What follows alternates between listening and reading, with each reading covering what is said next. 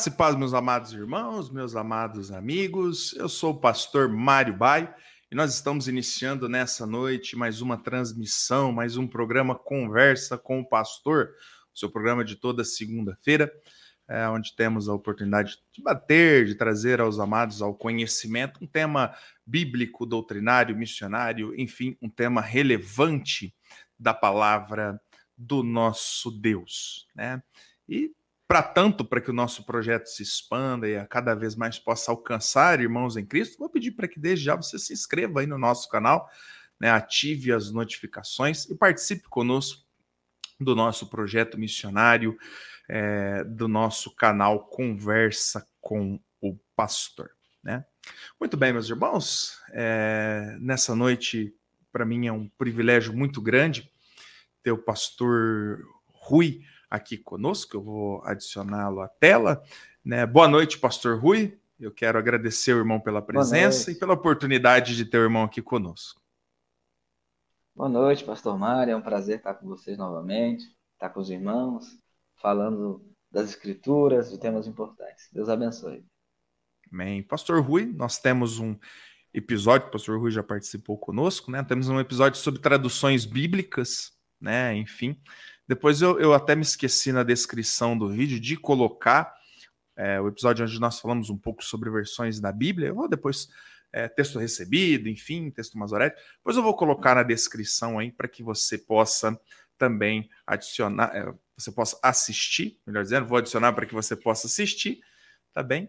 Você possa, então, é, saber um pouco mais sobre este tema. Né? Hoje o assunto, nós vamos falar um pouco do trabalho do pastor Rui Dias no, é, nas escrituras né, de livros, na escrita de livros, sobre o comentário de Tiago, mas vou focar um pouquinho mais hoje sobre a obra dos desigrejados, né, que é este livro aí, né, e eu tenho a edição, tenho a edição antiga, tá bem?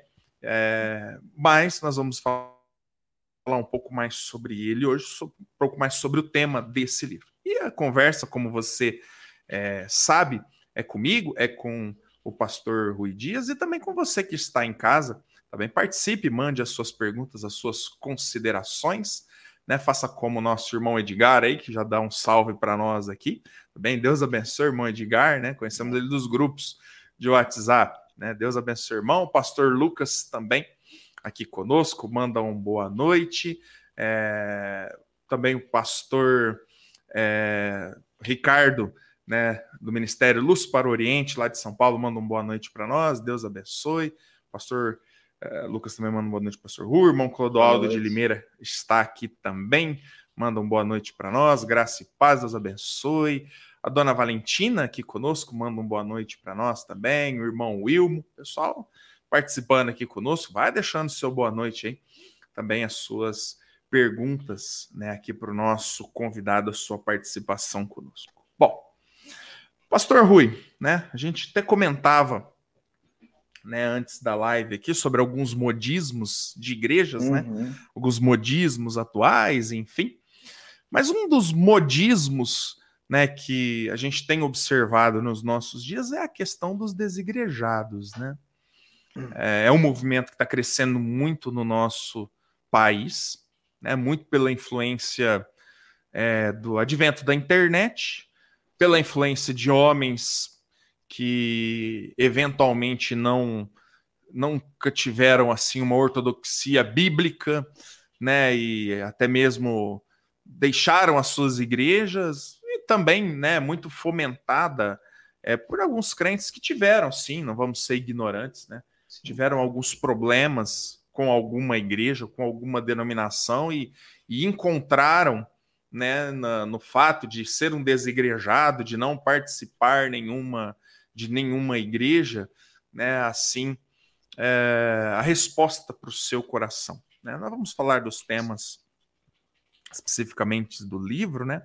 Mas eu queria inicialmente, pastor, que o irmão nos desse assim um, uma introdução, um preâmbulo, como o irmão tem enxergado esse movimento dos desigrejados, né, nos nossos dias, né? Até mesmo o que motivou especificamente o irmão a, a escrever esse livro. Que, olha, irmãos, eu li o livro, né? Houve realmente uma, uma revisão, uma adição, e eu vou dizer muito bom. Olha, cada um dos irmãos, pastores que estão nos assistindo, aqueles que nos assistem, aqueles que obviamente vão nos assistir depois, olha, deveriam adquirir esse livro realmente para o conhecimento dos irmãos, né? Mas, pastor, o que, que motivou o irmão? Como que o irmão tem visto o movimento dos desigrejados?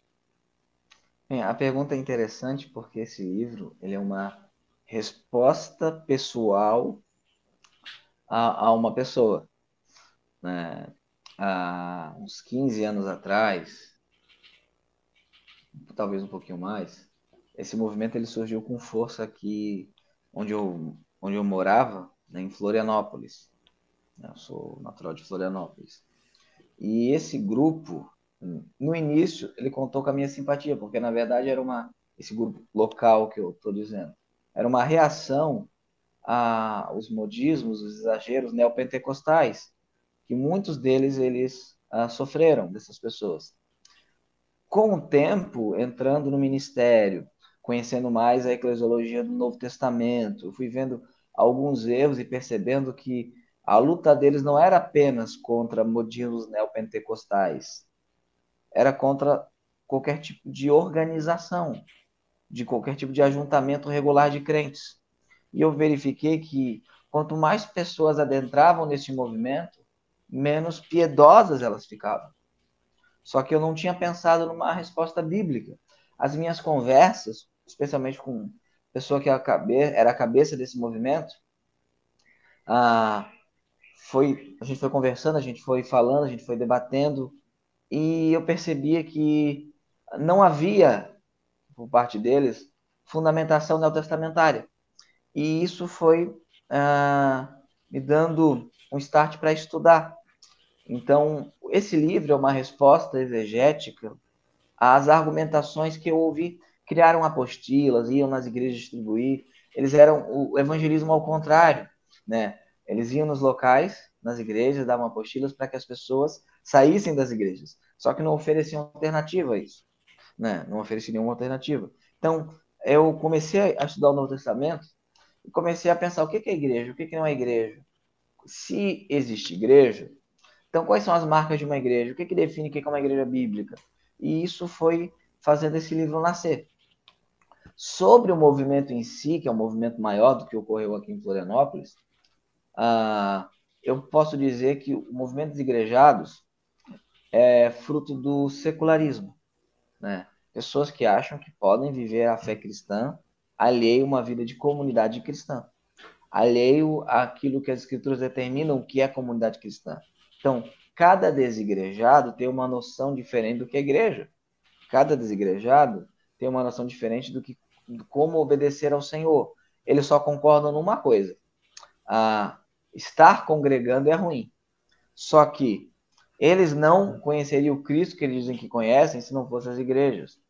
Eles não teriam a Bíblia que eles dizem que leem se não fossem as igrejas. João Ferreira de Almeida, ele era um missionário de uma igreja. Então, eu verifico que eles têm uma produção de desconstrução e não de construção. E, para mim, é um movimento muito perigoso, porque ele se traveste de piedade. A ideia é: vamos voltar ao jeito simples de ser igreja do Novo Testamento. E quando eu comecei a estudar o Novo Testamento, e eu desafio qualquer desigrejado a debater isso comigo, quando eu comecei a estudar o Novo Testamento, eu verifiquei que eles eram tudo, menos neotestamentários. É, exatamente, né? E realmente, né, pastor? Até mesmo o advento da internet, né? Sim. E, e homens, é, enfim, lá, como o Caio Fábio, como Mari Persona, Sim. em tantos outros assim, né? Só para citar alguns, uhum. homens talvez não tiveram, ou tiveram um deslize na sua vida, ou, ou acabam sendo promotores, né? Desse tipo, né? De, de pensamento, né? Onde realmente há uma completa depreciação vamos dizer assim, da igreja do Senhor, né? A gente vai eh, eh, adentrar mais especificamente no, assunto, né? Mas e, e, tem essa força, né? Porque hoje a internet ela é uma benção. Né? Hoje a internet ela, ela dá condições para que programas como esse, até como o próprio canal do irmão, né, pastor Rui Dias, depois você procura aí, né, Rui Dias no YouTube, se inscreva no canal do pastor Rui Dias, muito bom, de bom conteúdo, né, sobre vários aspectos da, da fé, enfim, é, exegese, é, gosto demais do canal do pastor quando ele fala sobre é, as traduções bíblicas, enfim. Então, a internet é maravilhosa para isso, né? Leva esse tipo de conteúdo, né, de uma forma especial. Mas também tem muita, dá voz a muita coisa errada, né? E, e, a gente vê realmente que isso aí é uma, também tem sido aí uma realidade, né? Bom, pastor, deixa eu só reconhecer mais uma vez um bom grupo de irmãos participando conosco hoje aqui. É, o Rafael é, manda um boa noite para nós aqui, Deus abençoe. Pastor Ricardo também, quer o livro. O irmão Daniel Eugênio manda um boa noite para nós também. O meu pai está aqui conosco também, manda um boa noite. Pastor Josiel, né, lá de Piauí, lá do Piauí, São Brás, no Piauí, manda aqui também uma boa noite para nós. Pastor Leonilson, de Uberaba, irmão Geneilson de Igarapava também. Né? Uberaba é Minas e Garapava do lado de cá do Rio, é estado de São hum. Paulo. Um abraço a todos os irmãos. Bom, eu creio que para a gente definir, né, pastor, o, o que é, é os desigrejados, né, eu acho que é interessante também a gente definir né, como o principal combate deles está no fato né, de, que, é, de que não devemos congregar em uma igreja física, né? É, eu queria, acho interessante a forma como o irmão apresenta, a gente definir os termos, né? É, o que então, pastor, não é uma igreja? Ok, é interessante isso, porque a maneira de Paulo definir as coisas. Paulo fala, por exemplo, o reino de Deus não é, aí ele vai dizer, mas, aí ele vai dizer o que, que é. Então, para a gente entender o que, que não é uma coisa, às vezes é bom ah, entender o que, que é alguma coisa, é bom entender o que, que não é. Então, o que, que não é uma igreja? Primeiro ponto. Uma igreja não é uma pessoa. Eu sou a igreja. Não. Ali em 1 Coríntios, capítulo 12, versículo 27, a gente observa que Paulo diz o seguinte: Ora, vós sois o corpo de Cristo e seus membros em particular. Ele não fala, ó, oh, você é o corpo de Cristo. Plural, vós sois. Vós sois o corpo de Cristo, uhum. seus membros em particular. O máximo que um cristão genuíno é, sozinho, é membro do corpo de Cristo. Então, não tem nenhum texto no Novo Testamento, nenhum texto. E se um desigrejado demonstrar, uma pessoa falando, eu sozinho sou igreja, eu visto a camisa do Vasco e canto hino. Né? Não tem nenhum uhum. texto, nenhum texto que diga que uma pessoa é igreja. Então, o que, que não é igreja? Uma pessoa na é igreja. O que, que também não é igreja? Cristãos reunidos não necessariamente são igreja. Lá em o texto áureo que eles usam, que é Mateus 18, né? Ali, é interessante. A gente pode hoje até a meia-noite, não tem problema, né? né? Vai demonstrar isso. O texto lá que é sobre a, a, a disciplina eclesiástica, Mateus 18, vai demonstrar que não é igreja. Aquele, se teu irmão pecar contra ti, repreende, chama uh, entre ti e ele, né, no versículo 15 em diante. Aí fala no verso 16: Mas se não te ouvir, leva ainda contigo um ou dois, para que uh, pela boca de duas ou três testemunhas toda a palavra seja confirmada. Se não escutar, dize-o à igreja.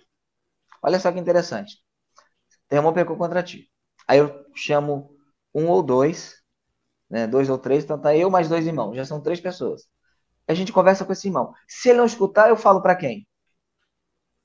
Para a igreja. Ó, se eu e mais dois cristãos somos igreja, por que, que eu vou ter que falar para a igreja se nós já somos igreja? Então, eu me reunir com um irmão não significa que eu sou igreja.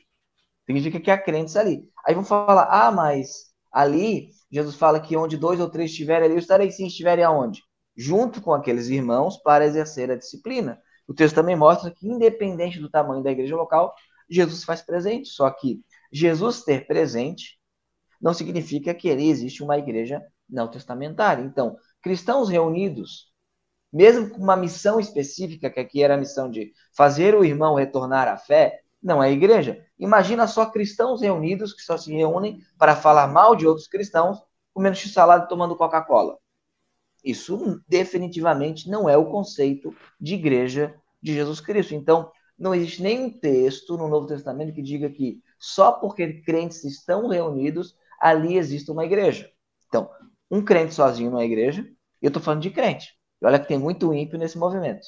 Né? Ah, em nenhum momento eu falei de templo até aqui, que eles distorcem, né? Eles, eles têm um espantalho e batem no espantalho. Eu não estou dizendo que desigrejado é a pessoa que se reúne regularmente, que tem as características do Novo Testamento que a gente vai ver e que não tem o CNPJ.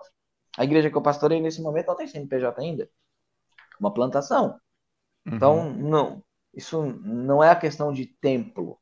Né? Porque também vão falar, ai, Deus não habita em templos feitos pelas mãos humanas. Então, vou ficar na minha casa, que foi construída por anjos. Né? Rejuntada por arcanjos. É. Né? É. é tipo de, de argumentação pueril, rasa. Né? Então, crentes reunidos não necessariamente não necessariamente são igreja. Podem ser, mas não são necessariamente. Ok? Então isso não é igreja. Essas duas coisas não são igreja. Agora, o que, que é uma igreja? Então tem a etimologia da palavra. Igreja, é, eclésia, é uma assembleia, é um conjunto de pessoas reunidas. Isso é igreja. Eu não sou uma assembleia. A igreja, a palavra igreja usada no Novo Testamento, geralmente no sentido de igreja local, mas é usada também lá em Atos como uma assembleia, uma multidão reunida. Então, a assembleia não pode ser uma pessoa. Ok? Então, igreja, a etimologia é uma, um conjunto de pessoas reunidas. Agora, o que, que é uma igreja no sentido bíblico? Uma igreja é uma congregação local de pessoas regeneradas e biblicamente batizadas. Isto é o conceito bíblico de igreja. Ali em Atos, capítulo 2, versículo 41, né?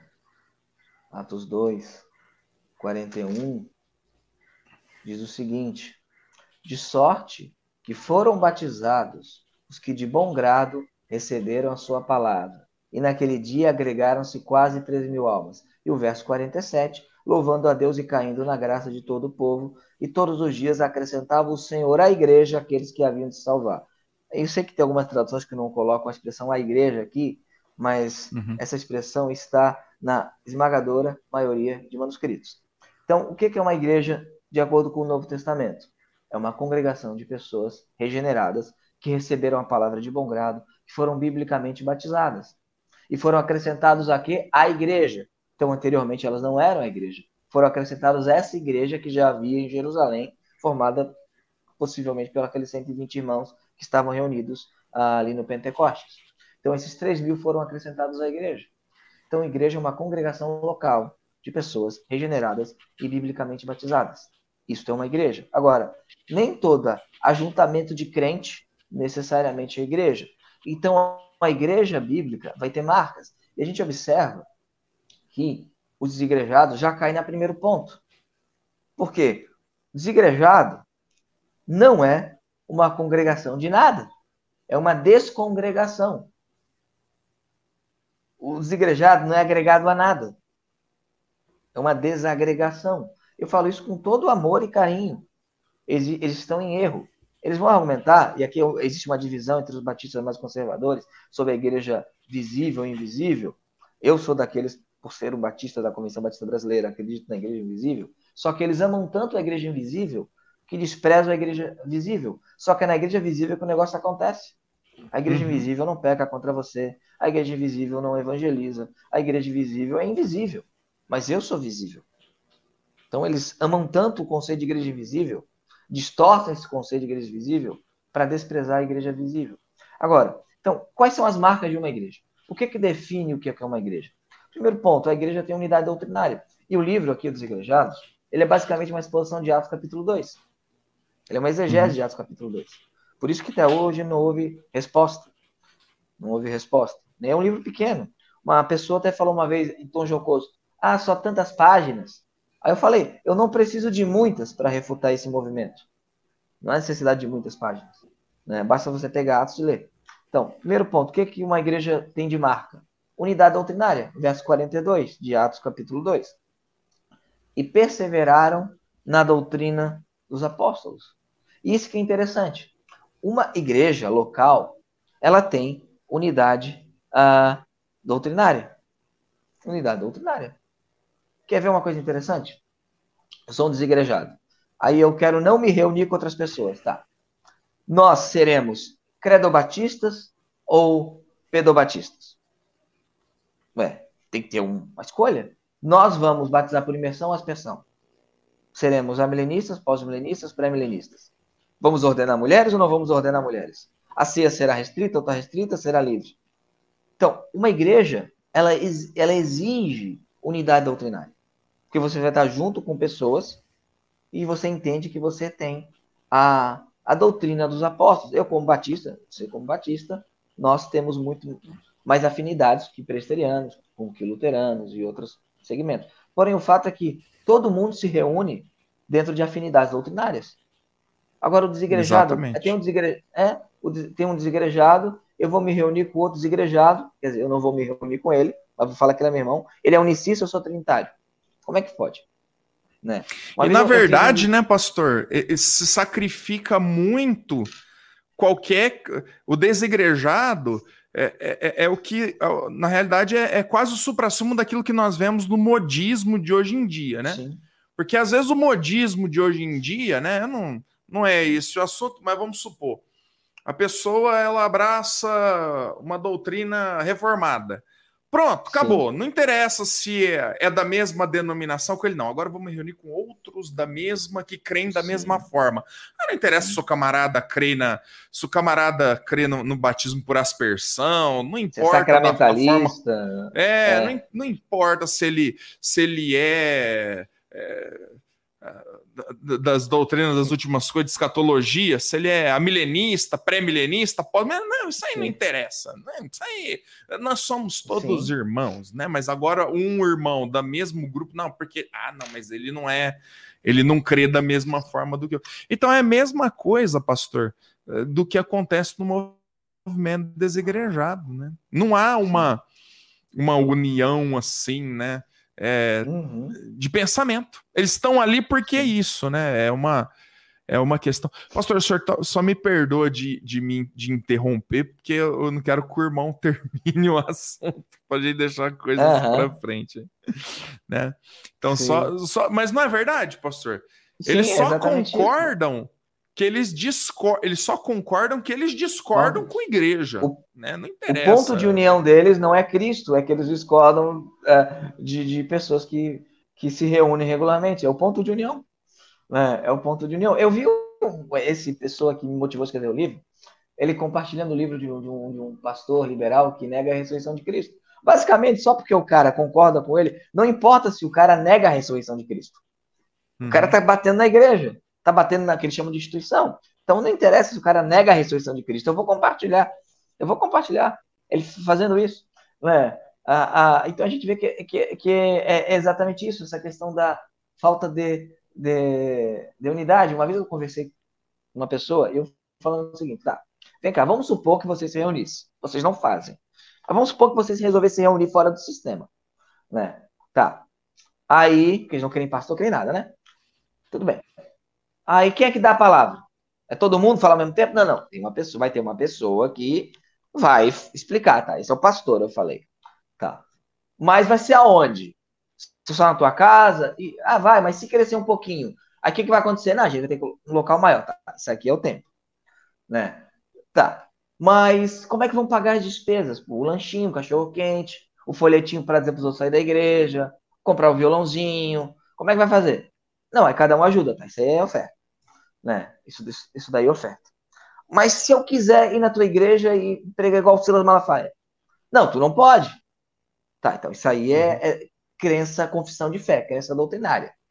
Né? Isso é confissão doutrinária. Mas vem cá, e se alguém se converter a Jesus? O que não vai acontecer, eles não pregam Jesus, só eles miram os evangélicos, mas. E se alguém se converter e crer em Jesus? Ah, como é que vai ser? Ele vai ser batizado? Como é que vai ser a forma de batismo? Não, vai ser batizado por imersão, aquela coisa. Eu falei, vem cá, vocês têm a primeira igreja batista da garagem. é, é tudo é. igual.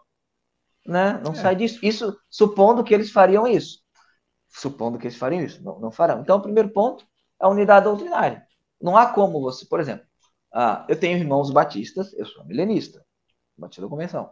Eu tenho irmãos batistas, como um pastor que é, é, é o pré-milenista. A gente tem grande comunhão. Mas imagina se nós pastoreássemos a mesma igreja e numa semana o irmão pregasse uh, Apocalipse 20 e na outra eu pregasse Apocalipse 20.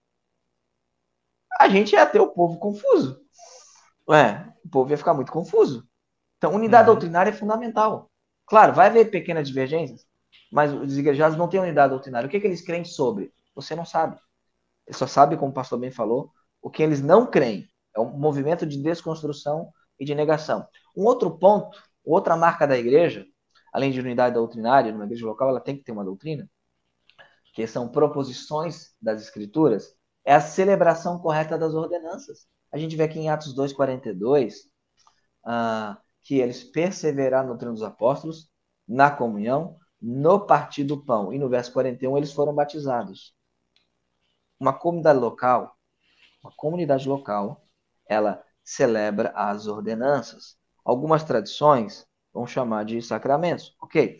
Ah, eu chamo de ordenanças. E é interessante isso. Lá em 1 Coríntios, capítulo 1, versículo, capítulo 11, desculpa, versículo 17, a gente vê isso. Olha que interessante, verso 17. Nisto, porém, que eu vou dizer-vos, não vos louvo, Paulo dando uma bronca, porquanto vos ajuntais, não para o pior, não para melhor, senão para o pior, mas ele usa a expressão aqui, vos ajuntais, verso 18. Porque antes de tudo ouço que quando vos ajuntais aonde? Na igreja. Olha só, eu vou lá na igreja, aí não pode falar que vai na igreja. Pode. Vos ajuntais na igreja, na reunião dos santos. Vos ajuntais. Ele fala que há dissensões. O verso 20. De sorte que quando vos ajuntais num lugar, vos ajuntais. O verso 33. Portanto, meus irmãos, quando vos, as, vos ajuntais. E o verso 34 mas se alguém tiver fome, come em casa, para que não vos ajuntais para juízo. E ele vai falar no verso 23, porque eu recebi do Senhor o que também vos ensinei. Uma igreja local, ela tem a celebração das ordenanças. Agora, se ela não se reúne, se ela não se reúne, como ela pode celebrar as ordenanças? Que é um ajuntamento. Quando vos ajuntais, quando quando vos ajuntais, quando vos ajuntais. Ah, eu comi um x-salada com meu amigo, eu tô ceando. Eu já vi isso também. Eu tomando uma coca em casa, comendo x-salada. Isso é a ceia do Senhor, mas isso não é a ceia do Senhor. Aqui hum. é a igreja reunida se juntando para a celebração da ceia. Agora, se não há unidade doutrinária, não há igreja. Pode juntar 500 mil desigrejados. Pode juntar, pode fazer um pão gigante. Isso não é ceia do hum. Senhor. Porque não é igreja reunida, sem unidade doutrinária. Eles não se ajuntam. Eles ah, entendem que o ajuntamento é errado. Então, olha que coisa interessante. Ah, eu sou um desigrejado, mas eu amo Jesus. Então, por que você não obedece a Jesus? Por que você não se ajunta? Por que você não, não, não, não é um crente obediente? Aqui não é. Eu não estou usando a declaração da Convenção Batista Brasileira, da, da, da, da Comunhão Batista Bíblica, dos batistas regulares, a Confissão de Fé de Westminster, não estou usando uhum. a Confissão de Savoy, não estou usando a os 39 artigos da religião cristã dos anglicanos. Eu estou usando o quê? A Bíblia. A Bíblia fala quando vos ajuntais. Jesus ordenou o seguinte, que ah, eu tenho que ir fazer discípulos das nações, batizando-os. Quantos batismos desigrejados faz? Nenhum. Eles usam secador para tirar a água de quem já foi batizado. É o que eles fazem. Eles não celebram as ordenanças, não há celebração das ordenanças. E são ordenanças, não são sugestanças. São ordenanças. Por isso que é um movimento perigoso, porque ele deturpa não somente o que é a igreja, mas deturpa as ordenanças. E é tão sério isso que nenhum movimento na história, tirando talvez essa salvação por outros motivos, a, aboliu as ordenanças. O catolicismo romano, a qual tem profundas e sérias divergências, e acho um movimento terrivelmente herético, nem ele aboliu as, as ordenanças. Ele manipulou, ele modificou, ele adulterou, mas ele não aboliu. Você tem todos os segmentos cristãos, eles tentam manter as ordenanças, mesmo que de maneira errônea. Esse movimento ele abole as ordenanças. Porque as ordenanças proclamam Cristo. O batismo, você vê olha, a pessoa sendo emergida e emergida, a morte e ressurreição de Cristo, a união dela com Cristo, a ceia proclamando a, morte do Senhor até que ele venha. Eles não proclamam. Então, olha como é sério. Né? Nós somos memorialistas, eu, pastor Mário, somos batistas. Amém. Mas uhum. o pessoal acredita que porque somos memorialistas, a gente leva a ser de maneira relaxada, não de maneira alguma. Porque somos memorialistas, nós queremos fazer da melhor maneira possível para memorar aquilo que o Senhor nos ordenou. Aí eu pergunto, o que, que um desigrejado faz? Ele simplesmente ele não celebra as ordenanças, ele não vai à mesa do Senhor. Ele não. Nem, ah, nenhum desigrejado batiza, né? Como não. eles nem pregam a Cristo, mas nenhum deles batiza, nenhum deles celebram a ceia do Senhor, aquilo que está escrito na palavra de Deus, né? Pastor, antes Sim. de cor, antes do irmão dar prosseguimento, a gente falar de mais marcas é, das igrejas, deixa eu só reconhecer o pessoal aqui, né? Acabou se acumulando aqui um bom grupo de irmãos. É, irmão Michel de Serrana manda um boa noite para nós aqui. Deus abençoe, irmã Leia Amém. também. A irmã ah, Raquel. Esposa, beijo. Ah, a irmã Leia é minha esposa. Ok, irmã Leia. Deus ah, abençoe. Beijo, te amo, amor. é, tá fazendo, tá fazendo a propaganda, hein, pastor? Ah, tem que fazer, né? É isso aí, né? A irmã Raquel manda um boa noite. É, o irmão Marcones Galdino também, né? Manda boa noite para nós. Deus abençoe. Aqui temos o pastor Joaquim Dias, né? É irmão? Oh, pastor. Joaquim, pastor Batista. É... Isso. Não, não Parece... colocar o Vasco no meio, tá certo. Isso, exatamente, né? Mesmo porque agora o Vasco tá, tá, na, tá em família, né? É o Rui Dias, o Joaquim Dias e agora é o Ramon é, Dias, né? o técnico do Vasco. não, gente, eu não sou Vasco, por favor, não, não cometa esse, esse crime comigo, né? Sou o rubro-negro carioca. Pastor Joaquim é um querido amigo, né? Um homem bíblico, um homem de Deus. Amém. É Vasco? Ele? Ele? É. Eu acho que não, acho que não teria esse mau gosto. Tá bom. Bom, eu nem vou falar que eu sou Vasco, então. Mas é, enfim, ah, tudo bem. Eu amo o irmão. Perdoe. Amém. eu amo. Apesar que é tão difícil falar isso ultimamente. Mas vamos lá. O irmão Geneus é. também é, dá uma risada aqui, né?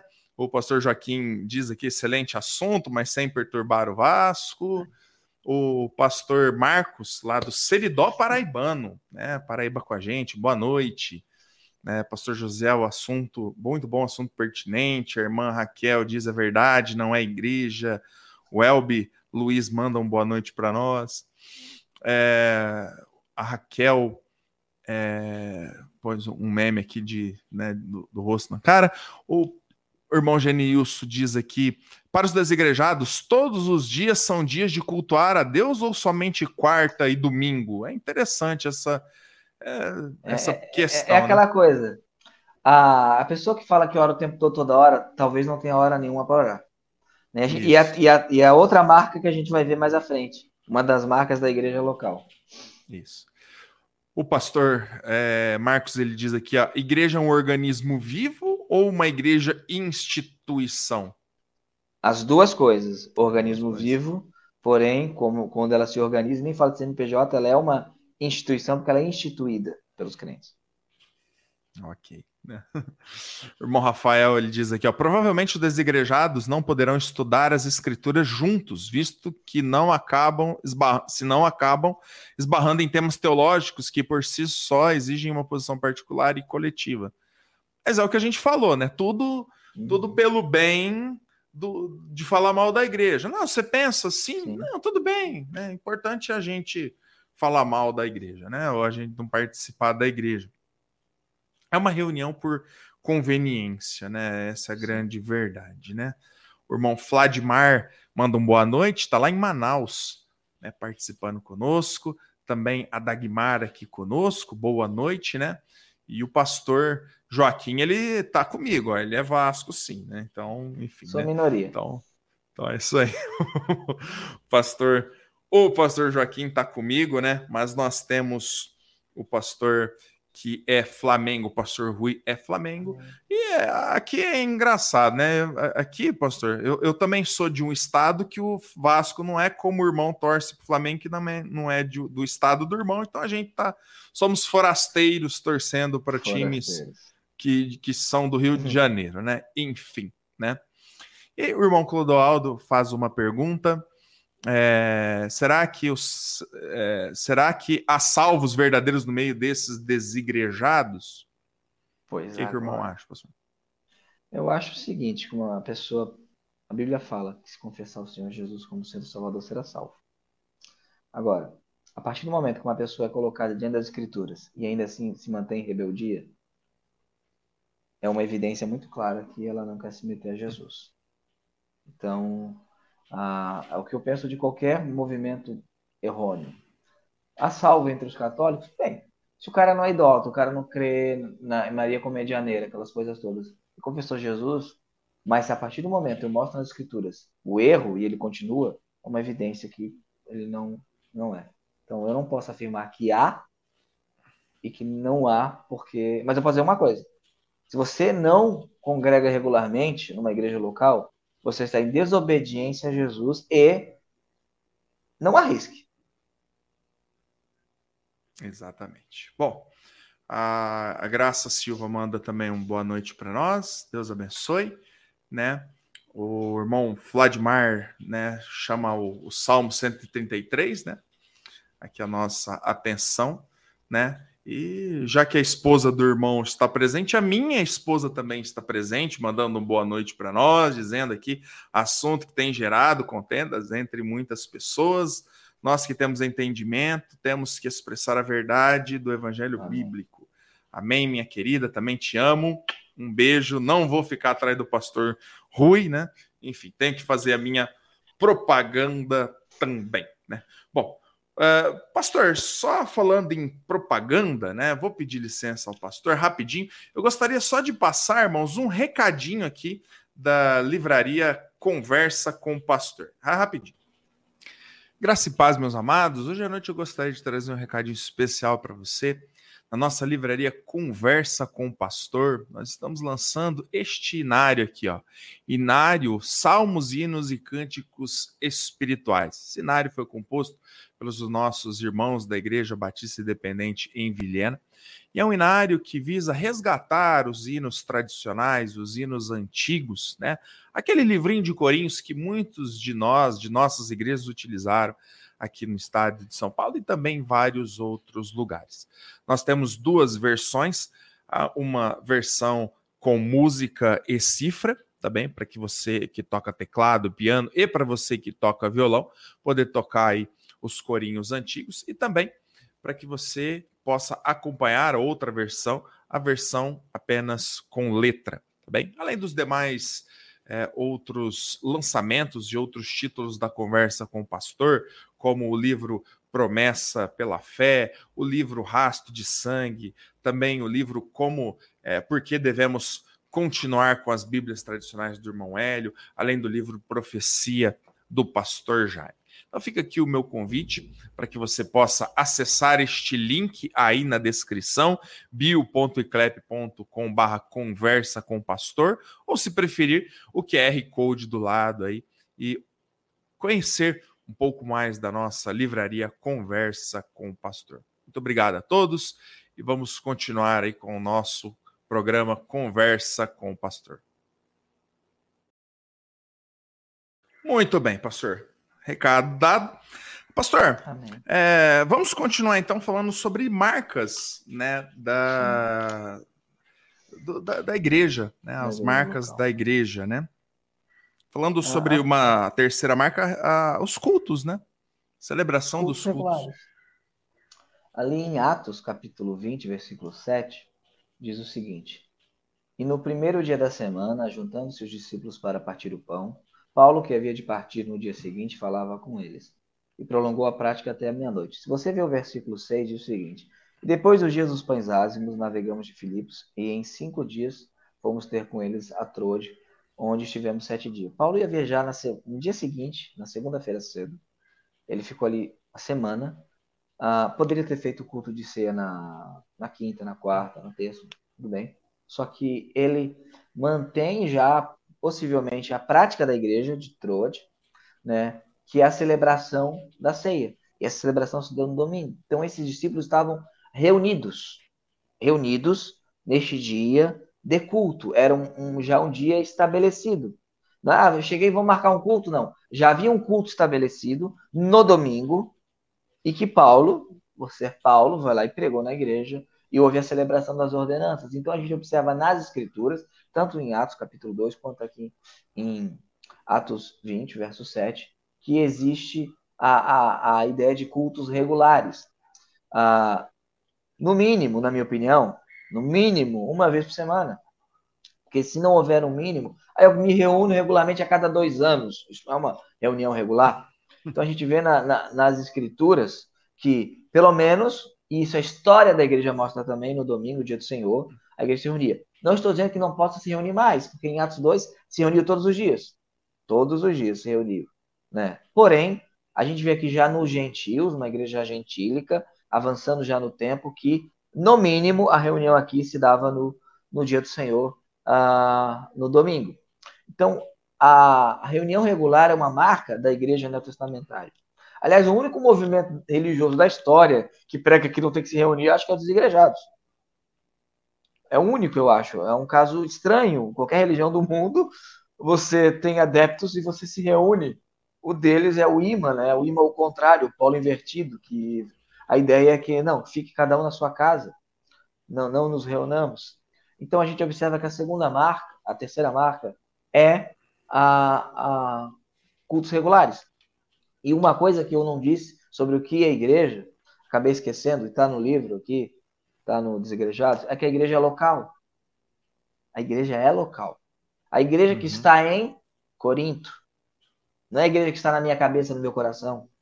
A igreja que está em Éfeso, a igreja que se reúne em Colossos, a igreja que se reúne em Filipos, a igreja de Laodiceia. Que interessante, a igreja de Laodiceia, seria vomitada da boca, né? Essa igreja que seria vomitada da, da boca de Jesus. Se um desigrejado fosse lá e falar, a igreja é tão ruim que eu não vou congregar, ele não teria recebido essa carta de Jesus. Então é melhor Laodiceia que um desigrejado, porque ele não mandou carta para desigrejado, mandou carta para a igreja. Então, o Novo Testamento inteiro, carta às igrejas. Uhum. Às igrejas. A, a solução de Jesus para uma igreja ruim não é não ter igreja, é consertar a igreja, trazer a igreja ao arrependimento. Então, a igreja, ela vai aparecer, se não me engano, o livro ali traz com exatidão, se não me engano, acho que 93 ou 97 vezes a expressão eclésia, no Novo Testamento, refere-se ao ajuntamento local. E no céu, isso eu vou botar numa próxima edição, no céu, a gente, nós estaremos numa única grande igreja maravilhosa reunidos diante do Cordeiro. A reunião até no céu. Reunião até no céu. Você vai se reunir no céu, estavam reunidos milhares e milhares, toda a tribo, povo, língua nação, reunião. Então, é, vai ser um, um, sofrimento se um desigrejado for para o céu, porque é reunião. Né? É reunião. Então, o, a igreja também ela é local, não é só a igreja universal, a igreja visível, essa coisa toda. Então, a terceira marca é a celebração de cultos regulares. Aí eu pergunto, ah, por que, que os igrejados não têm isso? Porque isso exige compromisso exige disciplina em tal hora, em tal lugar. E eu não estou falando que ser um prédio escrito igreja, você se reunir regularmente, tendo uma única doutrina e celebrando os debaixo da bananeira, que seja a primeira igreja batista debaixo da bananeira, não tem problema. Não tem problema. Duvido muito que você queira fazer isso, mas não tem problema. Né? Então, o desigrejado ele não quer ter o quê? O compromisso no domingo, na quarta, seja lá, eu estarei, eu estarei ah, em tal local com os meus irmãos reunidos para adorar o nome do Senhor. Somente Satanás vê problema nisso. Não é possível um ser humano piedoso ver problema nisso, em pessoas que se reúnem regularmente para adorar o nome de Jesus. Hum. Uma pessoa que critica isso, não é possível que ela esteja sendo guiada pelo Espírito Santo. Porque o Espírito Santo, ele celebra Cristo, ele exalta o nome de Cristo. E essas pessoas falam: não se reúnam com pessoas da mesma fé e prática para adorar o nome de Cristo. Não façam isso. Fiquem em casa vendo o Domingão do Hulk, que é melhor. fiquem, fiquem em casa sem fazer nada, porque vocês são igreja. Isso é a voz da serpente. Agora, o quarto, a quarta marca é uma marca que eles odeiam, que é a liderança estabelecida. Eles odeiam isso, né? Se você observar ali em Atos, capítulo 20, nota que eu estou em Atos, né? Então, é, vamos ser a igreja do Novo Testamento. Então, vamos ser, ué. Vamos ser. É, vamos ser. Ali em Atos 20, 28, uh, diz o seguinte: vou ler o verso 17 e o verso 28. E de Mileto mandou a Éfeso a chamar os anciãos da igreja. Paulo aqui, ele quer se reunir com os anciãos. Ancião é presbítero. Aqui o Atos 20, 28 vai demonstrar que os presbíteros, verso 17, são chamados de bispos para pastorear a igreja. Então, é, eu sei que alguns teólogos modernos vão falar, ah, não é intercambial. Para mim é bem intercambial isso, né? Os presbíteros que são os supervisores, os bispos que pastoreiam, né? Nós, os pastores. Então, ele manda chamar os anciãos da igreja. E o verso 28 fala o seguinte: ele fala aos pastores: Olhai, pois, por vós e por todo o rebanho, sobre o que o Espírito Santo vos constituiu bispos para apacentar a igreja de Deus que ele resgatou com seu próprio sangue. Aqui é interessante: se não tem liderança, se não tem pastor, o Espírito Santo constituiu quem então? Aqui Paulo está dizendo que foi o Espírito Santo que constituiu os bispos para pastorear, então, os pastores. Foi obra do Espírito Santo isso. Aí eu pergunto, uhum. será que eles são tão bons que não precisam mais disso? Será que são tão bons que não é necessidade? Ali em Atos capítulo ah, 14, verso 23. Atos 14, verso 23. Vai dizer o seguinte. Ah, e havendo-lhes por comum consentimento eleito anciãos em cada igreja, orando com jejuns e encomendar ao Senhor em quem haviam crido. Eleito por comum consentimento, queiritonel, né, por levantar de mãos, anciãos, pastores em cada igreja. A prática apostólica é pastor, anciãos em cada igreja, no mínimo um. Dependendo do tamanho da igreja, você vai, vai ter mais, mas no mínimo um. Aí eu pergunto, eles são tão melhores que os primeiros irmãos que não precisam de pastores? Que o Espírito Santo constituiu? Lá em, em Tito, capítulo 1, isso é uma marca da igreja local. Você vê isso no texto de Atos.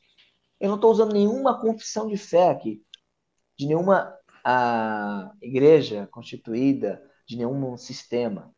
O que, que eu estou fazendo aqui? Eu estou indo nas escrituras sagradas, que eles dizem crer, mas não creem porque se crescem não seriam desigrejados. Né? Ali em Tito, capítulo 1, verso 5. Por esta causa te deixei em Creta, para que pusesse em boa ordem as coisas que ainda restam, e de cidade em cidade estabelecesse presbíteros, como já te mandei.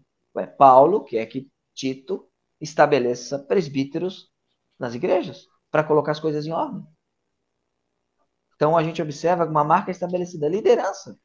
Liderança, tanto é que ali em 1 Timóteo, ah, capítulo 5, verso 17, queria que o pastor lesse para a gente aqui, com a sua minha voz.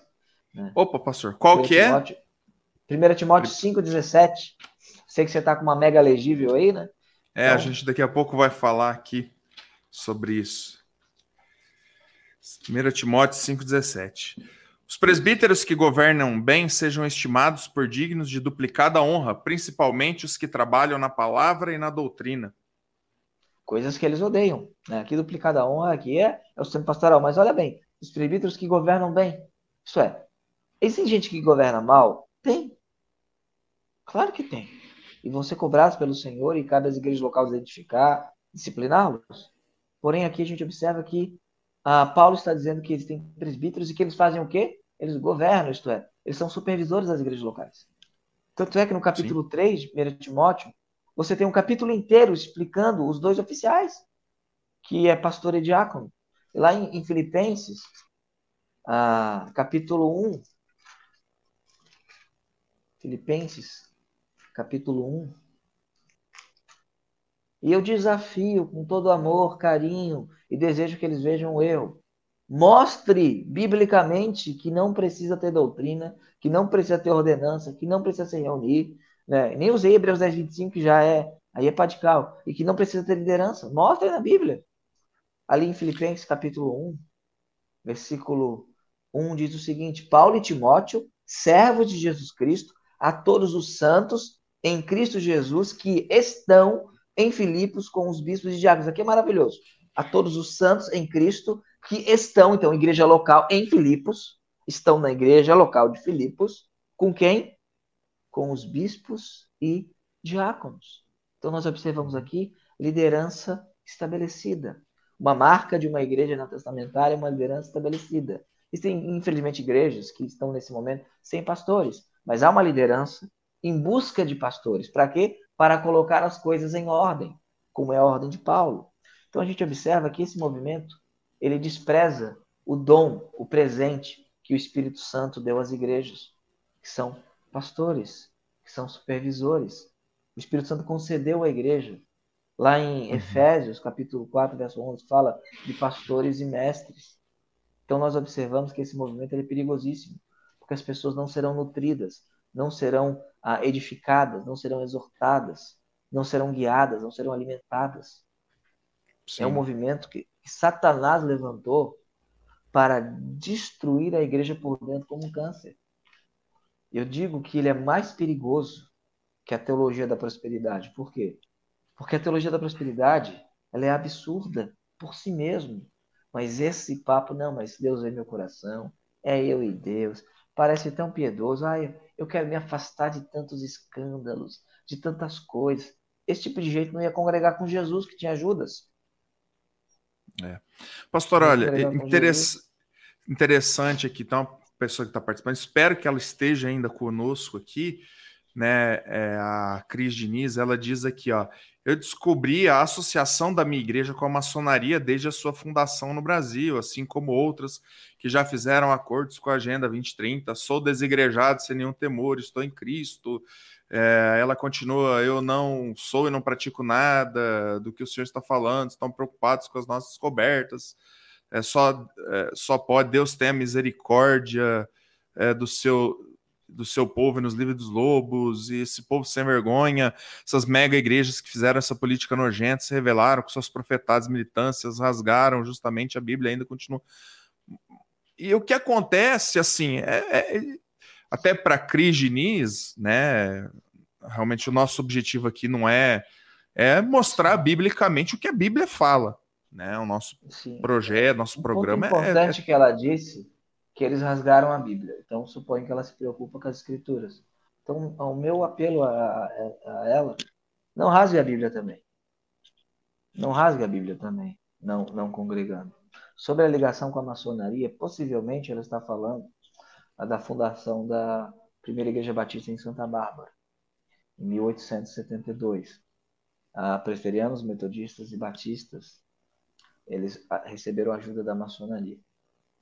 Naquela época, e foi um erro, e naquela época o Estado era católico, então todas as religiões, movimentos não católicos, meio que se uniam para tentar sobreviver. Ainda assim, um erro.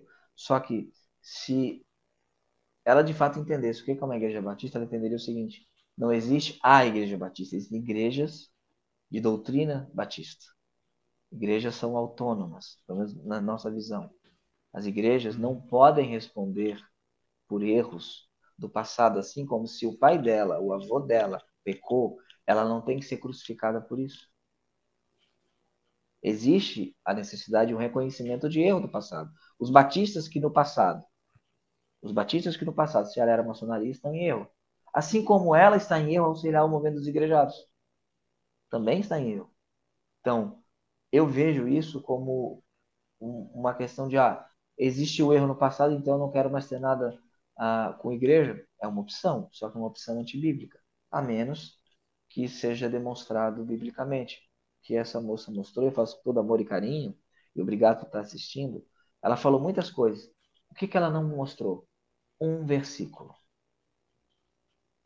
Um versículo. E o que, que eu tenho feito aqui desde o início, há 54 minutos?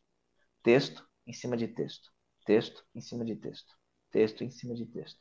Porque esse movimento desegrejado é um movimento de mágoa e de ataque, como eu falei, de desconstrução. É um movimento de destruição daquilo que é proposto.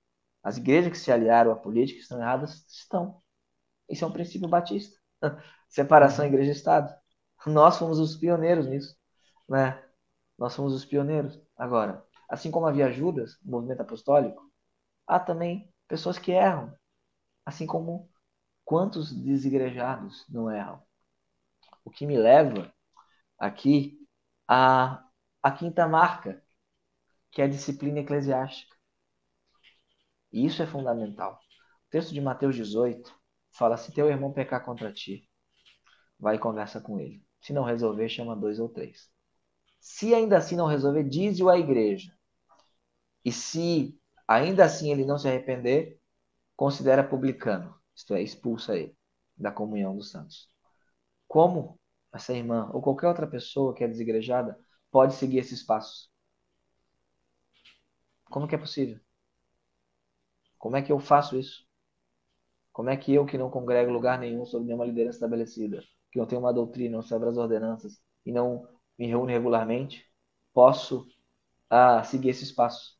Um desigrejado não pode simplesmente obedecer esse mandamento.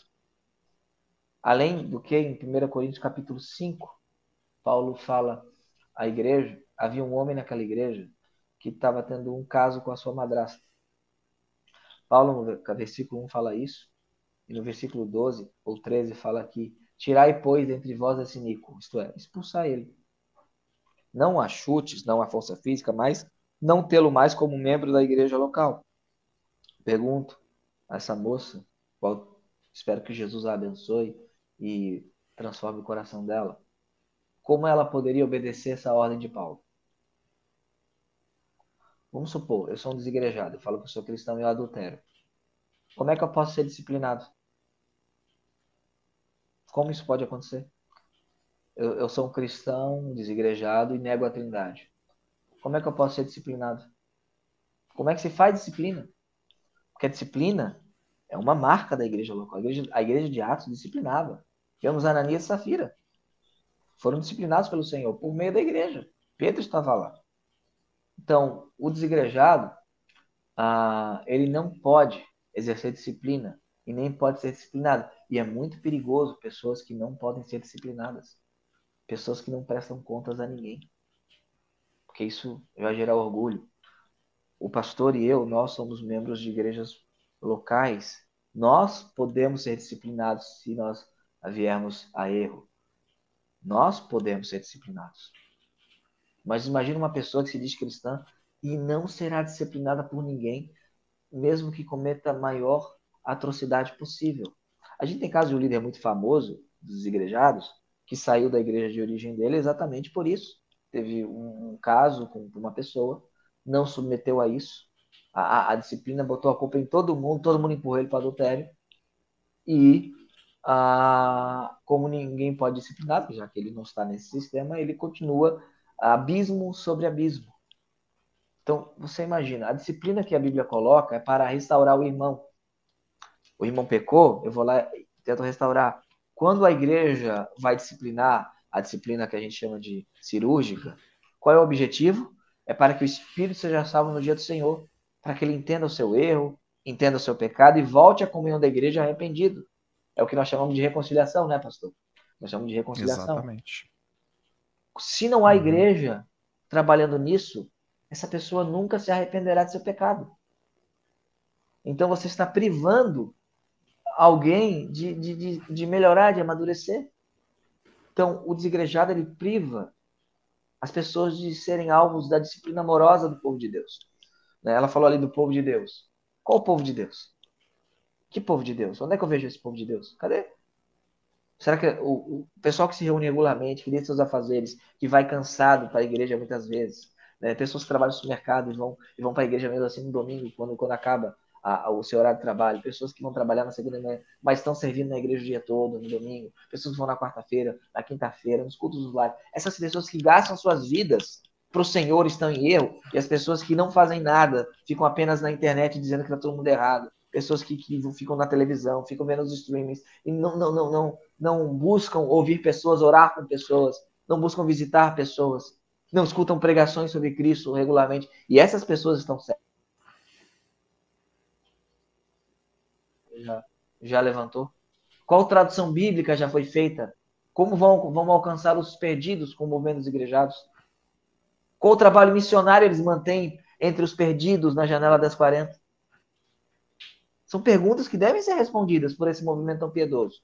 Então, a minha, a minha a crítica não é contra pessoas, mas é o fruto que isso vai gerar. Se todo mundo fosse desigrejado, estaríamos hoje adorando Deus Lua, Deus Sol. Não teríamos tradução das Escrituras. A verdade é essa. Eu pergunto, ah, o desigrejado gasta mais com missão ou com x-salada no ano? Ou com pizza? Aí reclama do dízimo, que é para manter uma estrutura que vai abençoar pessoas. Mas são os mesmos que não têm pena de dar um dinheiro caro numa bolsa, que gastar 100 reais na ida a um cinema. Será que não é hipocrisia esse tipo de coisa? Eu falo agora não como teólogo, mas como pastor. Será que não é melhor sondar o coração? Falar, não, realmente eu não quero ser disciplinada, eu não quero ter que prestar contas, eu não quero ter que, por vezes, engolir o meu ego na convivência de igreja, uh, tendo o outro acima de mim como Cristo ordena, né? não me fazendo superior aos outros. Eu não quero ter que servir. Será que não seria melhor falar, olha, eu quero a minha vida confortável, eu defino os rumos da minha vida?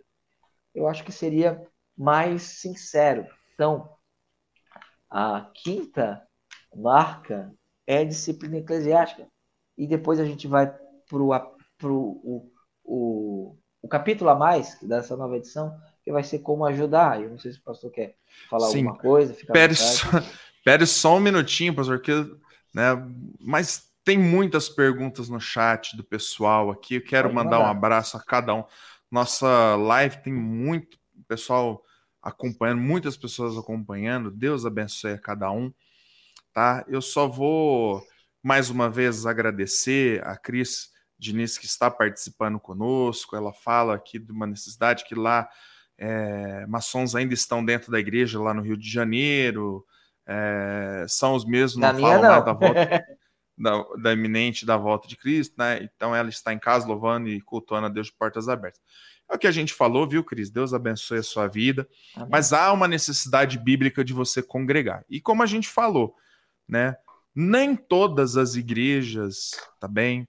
Eu posso ser testemunha. Pastor Rui, eu conheço a idoneidade dele também. Nós não temos envolvimento com maçonaria, nós não temos envolvimento com política. Nós somos pastores de igrejas locais, humildes, que estão de portas abertas para receber as pessoas que chegam. E eu vou dizer para você, é, ô Cris, eu tenho certeza que aí no Rio de Janeiro né, vai haver, sim, uma igreja é, com um pastor é, piedoso, uma igreja maravilhosa, que você e a sua família hão de ser uma benção, é. Tá bom? Deus abençoe. Mas continue aqui com a gente, Deus abençoe. Pastor, o pessoal está participando aqui conosco. O Rafael traz um assunto interessante aqui. Para quem crê na necessidade do ato de congregar numa igreja local, porém se vê sem opção no que diz respeito a uma igreja saudável, né? Ou seja, a pessoa quer congregar, mas ela não acha uma igreja saudável. O que ela pode fazer é com a sua família, né? Então, vamos lá. Igreja não tão saudável é melhor do que igreja nenhuma, ok? é melhor comer miojo do que não comer comida nenhuma. Então, qual é minha meu conselho? Ah, você verificar se de fato o, o que não é saudável são questões que são importantes, mas são basilares da fé cristã, por exemplo, igreja unicista, não é igreja, ok? Mas vamos supor, eu sou um cristão, tenho uma linha teológica e a igreja da minha cidade ela tem algumas divergências, né? De eclesiologia, pneumatologia, escatologia ah, mesmo que não seja aquilo que eu entenda como mais bíblico, ainda assim existe um povo de Deus reunido ali. Aí verificar se esse povo é amoroso, se esse povo é carinhoso, se esse povo é fiel, se o pastor é um homem piedoso, se o pastor é um homem de Deus. Verificar essas coisas. Ah, o outro né, seria, como um bom batista, abrir um trabalho. Né? abrir um trabalho ah, local. Mas tem que verificar isso, porque às vezes a igreja ali não é saudável. Eu sei que não deve ser o caso do Rafael, Rafael é uma pessoa bem correta, mas ah, uhum. às vezes a igreja não tem todas as características que você gostaria. Mas se você entende que não é a sua aptidão iniciar um trabalho, congregue. Você vai ser pastoreado, você vai ser ah, orientado, você vai ser disciplinado, você vai celebrar as ordenanças. Talvez ah, não da maneira que você gostaria, mas é a maneira que naquele local se apresenta. Amém. Um abraço, irmão Rafael de Guarulhos, aqui nos prestigiando, né?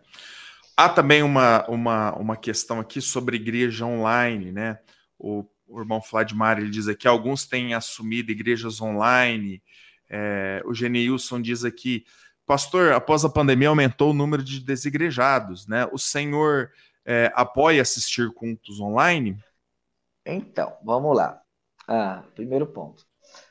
Ah, eu vou dar aqui a analogia bem interessante. Eu conheci minha esposa na internet. Só que a gente não está casado na internet. A gente casou. Igreja online é igual casamento online. Se você encontrar alguém que queira casar online e ficar online a vida inteira, que não vai acontecer? É igual comida online. Quando você assiste um culto, é isso que você está fazendo. Você está consumindo uma transmissão. Você pode ser edificado. Você pode ser edificado. Só que a Bíblia fala de ajuntamento. A expressão eclésia, ou epsinagogue, que é a expressão de Hebreus 10, 25, uh, não deixar de congregar, indica ajuntamento. Não há como, não há como, não há como ter uh, uma comunidade reunida, não reunida. Não existe. Você pode ser edificado. Você pode ser abençoado, mas ainda assim isso não é uma igreja local. E eu vou até, sou até um pouco mais radical, questão da ceia, né? É, para mim é muito claro, quando vos ajuntais, quando vos ajuntais, quando vos ajuntais no lugar, quando vos ajuntais na igreja, né? Então, nem sei online, nem sei online.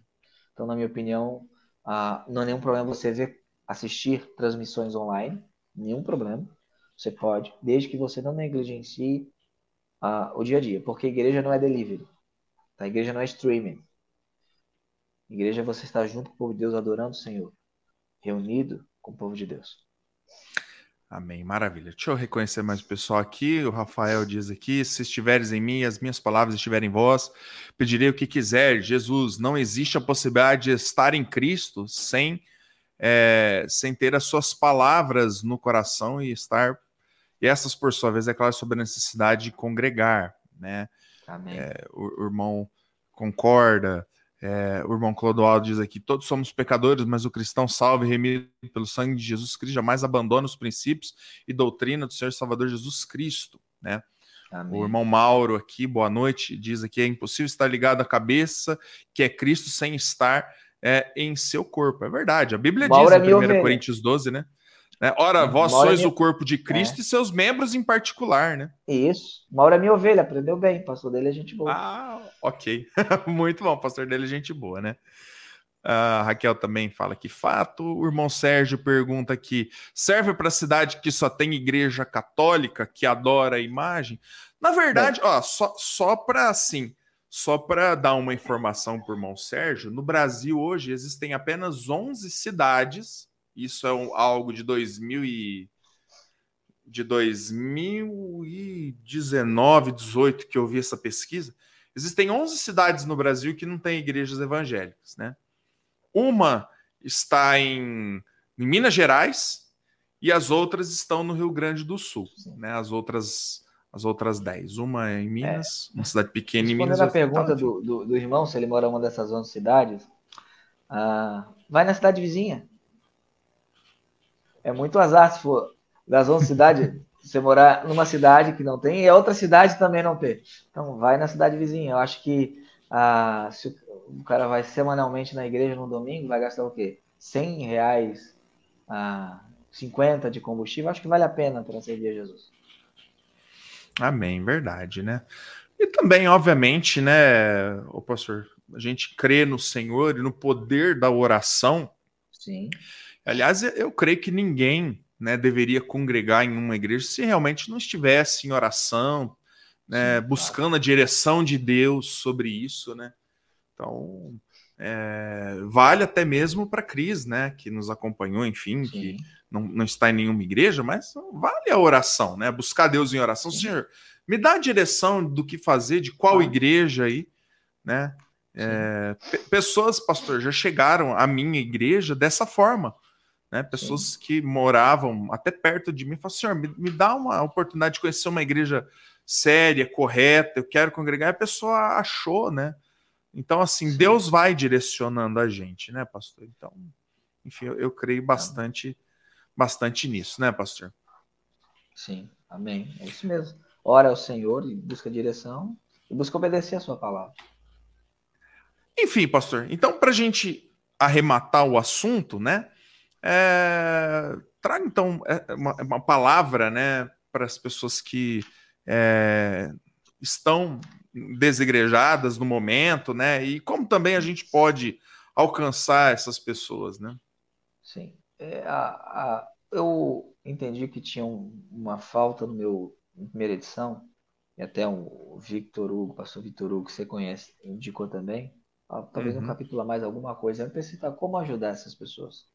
O livro não ser apenas combatido, combativo, mas um livro como ajudar. E eu meditei e pensei em alguns tipos de igrejados. O primeiro grupo é o, o, o grupo que está ferido. O grupo que foi arrebentado dentro de uma igreja local. Ou a liderança fez alguma coisa, ou irmãos fizeram alguma coisa, ou houve algum escândalo. Né? Esse tipo de pessoa ah, muito provavelmente é cristão, mas está magoado. Então esse grupo tem que ah, receber o carinho, o amor, a atenção de uma igreja saudável e essa igreja mostrar nas escrituras, que é o que a gente fez hoje, a necessidade de congregar. Então, esse grupo é aquela disciplina formativa. Você vai formando a, a, o preceito bíblico no coração deles, com amor, carinho, cuidado. Existe também um grupo, que é aquele grupo que é desigrejado, porque não aguenta mais os abusos. Não aguenta mais os abusos de movimentos neopentecostais, movimentos de prosperidade, essas coisas.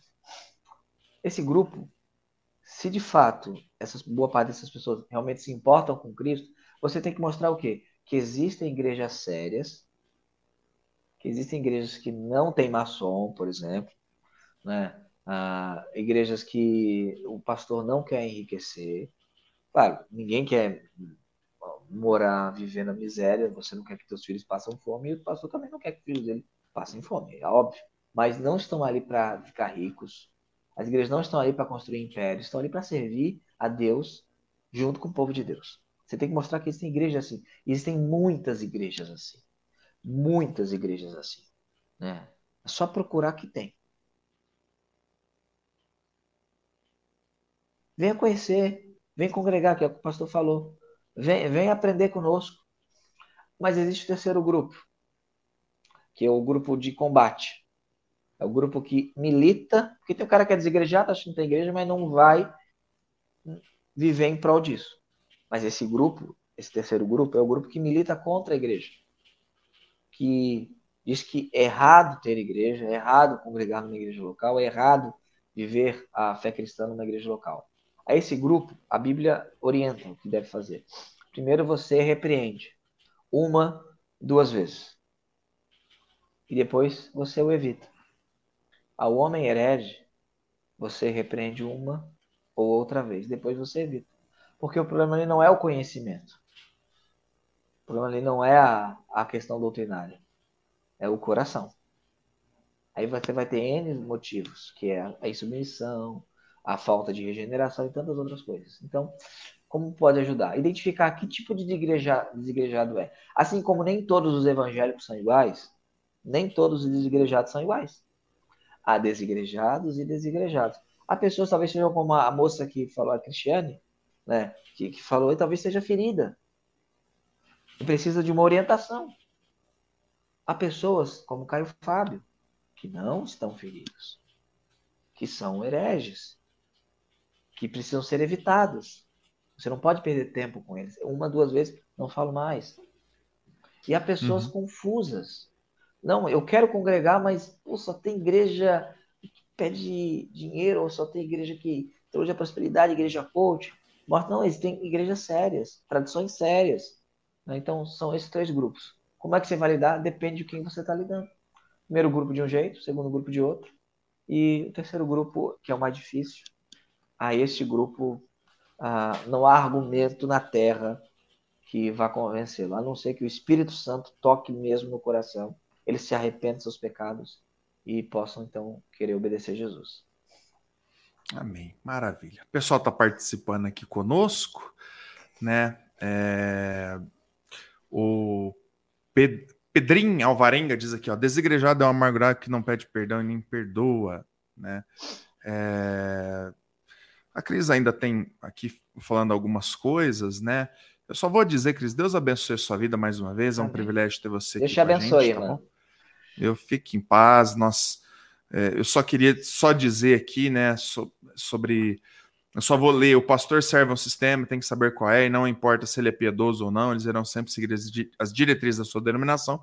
Irmão Rafael responde bem dizendo: Cris, talvez você perdeu a parte que o pastor falou que uma das características da Igreja Batista que faz diferença das outras denominações, que é a questão da autonomia local, né? Diferente de outras que têm sedes. Isso em qualquer igreja batista, né? É, é, característica da igreja batista, né? Ou da convenção, ou regular, bíblica, independente, Sim. não importa.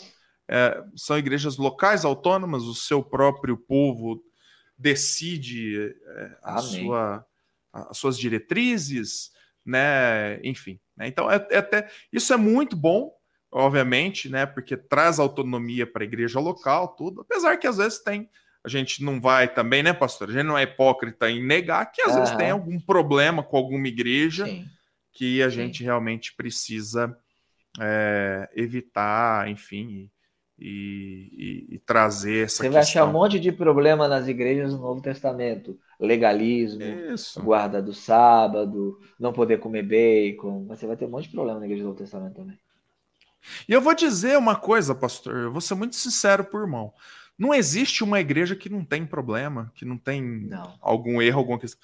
Se, um se achar, não entra nela, porque se eu entrar, vou causar problema. Exatamente. É o que eu falo. Eu falo, ó, gente, se existir uma igreja perfeita, vocês me avisam que eu tenho satisfação de entrar lá naquela igreja e eu para ser um problema daquela igreja. Porque, porque a igreja é feita de gente pecadora, como eu, como você. Uma, uma vez falaram para o John MacArthur, não, a igreja tem muitos hipócritas. Ele falou, então venha, há espaço para mais um. Exato.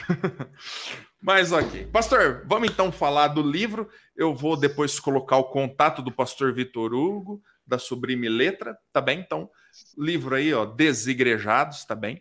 É, do um pastor. É, Rui Alexandre Dias, tá bem?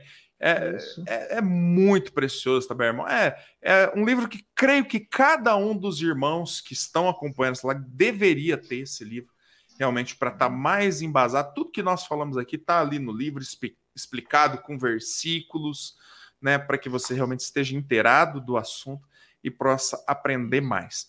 E tem também, né, pastor? O pastor também lançou o seu livro, né, um comentário sobre Tiago, pastor. Fala um pouquinho dele, Isso. pastor. Esse aqui é um, esse aqui é um filho bem querido, uhum. porque esse daqui nasceu do combate, né? Uhum. Esse daqui ele nasceu do coração, porque é uma série de exposições que eu fiz na igreja sobre cristianismo prático. E eu não costumo escrever o sermão, eu faço uhum. anotações. Uhum. Só que aqui eu escrevi. Aí eu peguei uhum. esses sermões e organizei, mandei para para a literatura batista da a editora Literatura Batista, que é do Ícaro, né, tá o IACLAP, o ICLAP, né? Ah, e ele fez a, a, revisão e saiu esse livro. Então esse livro aqui é um livro que eu tenho muito carinho, porque ele é um livro pensado para a igreja, né? Ele tem exegese, tem, mas ele é um livro pensado para a igreja, com aplicações práticas para a igreja, que vai demonstrar como nós podemos ter um cristianismo prático, né? o cristianismo ele é propositivo, ele tem proposições doutrinárias, é verdade. Mas ele também tem prática. E a carta de Tiago é uma carta muito voltada para a prática cristã. E o, a novidade desse livro, né, que ele é o, o pastor Harold Gilmer, a uhum. me autorizou a usar integralmente o texto da Almeida Corrigida e Fiel. Então você tem um comentário bíblico que tem o texto integral da carta de Tiago da Almeida Corrigida e Fiel. Então a gente analisa o texto obviamente postando os originais, mas tendo por base a ótima, excelente tradução Almeida Corrigida Fiel. Então, tem lá no site da. Eu, sempre, eu, eu erro o nome da. É o ICLAP? Eu sempre erro. Isso, ICLAP. É o, uhum. o ICLAP, eu falo IACLAP. Isso. É, é, é, é o ICLAP. Você, você pode comprar lá, né? Você vai ser edificado, estudar em pequenos grupos, estudar na sua casa, estudar em escola dominical, né? Vai ser uma benção esse livro para vocês. Amém. Maravilha, né? E aproveitando que o pastor falou da CF, só por último e derradeiro recado, né? Eu conversei com o pastor Thomas Gilmer essa semana e ele falou: Olha, pastor, ajuda-nos nisso, né? Então tá aí, ó, o site da Trinitariana, www.biblias.com.br, né? E adquira aí a sua Bíblia Trinitariana, né? Eles têm agora umas Bíblias bonitas, né? É, com essa capa, capa dura, com arte, enfim. É, o pastor deixou uma. Eu estava brincando com o pastor Rui Dias antes aqui. Ele deixou comigo uma Bíblia mega legível, né? O tamanho, o pastor tem uma, né?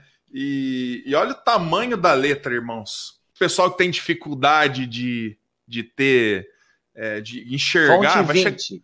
isso. Vai, vai ter uma Bíblia, você tem dificuldade de enxergar, eu recomendo aí a Bíblia da Trinitariana, tá bem? Então você pode acessar o site www.biblias.com.br. Lá tem uh, várias Bíblias, lá também tem vários artigos da Trinitariana e nós, eu e o pastor Rui Dias, nós recomendamos né, a Almeida é, Corrigida Fiel como uma excelente Amém. versão em português, a melhor versão em português da palavra de Deus. Muito bom, pastor.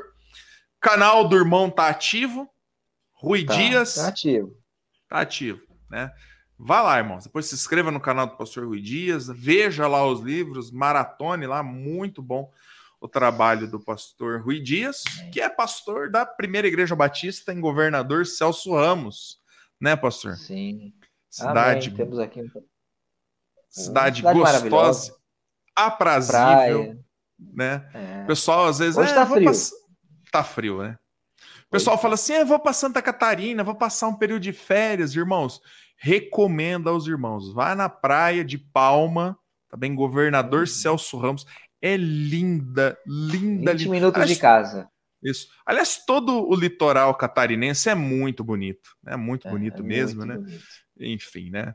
É, é que essa época do ano uma dá. praia é, do lado de Palmas, um pouquinho depois, tem a, a Praia Grande ou Praia das Caravelas. Porque quando uhum. você entra nela, você tem mais duas praias depois da trilha. Eu acho a Praia Grande melhor que a Praia de Palmas. Então, ah, fica aí a dica para quem foi governador Celso Ramos. É. Maravilha, né? E, e, chega e chega um, um pouquinho antes, né? Congrega, né? Assiste o culto. Lá com os irmãos, né? culto, né? Sim. Ou passa depois, sim. toma um banho, vai ao culto, prestigia o nosso Porque pastor. se vir para cá e não passar aqui na igreja, vai chover e você não vai poder Isso. aproveitar a praia.